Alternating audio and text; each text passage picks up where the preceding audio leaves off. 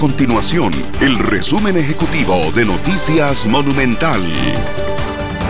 Hola, mi nombre es Fernanda Romero y estas son las informaciones más importantes del día en Noticias Monumental. Diferentes cámaras empresariales realizaron una estimación sobre el impacto de la restricción vehicular sanitaria en el empleo, tomando en cuenta que actualmente la mayoría debe operar con un aforo reducido y hasta las 9 de la noche. Según los comerciantes, ampliar la restricción, es decir, que se les permita operar hasta las 11 de la noche, provocaría un aumento en las ventas de 20%. Ojo, esto generaría hasta 17 mil empleos.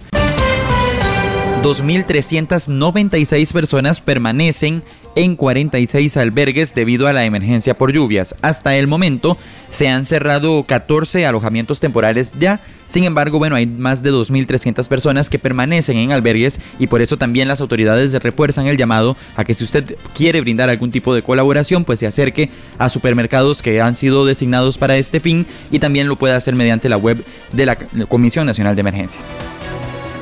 Estas y otras informaciones usted las puede encontrar en nuestro sitio web www.monumental.co.cr. Nuestro compromiso es mantener a Costa Rica informada. Esto fue el resumen ejecutivo de Noticias Monumental.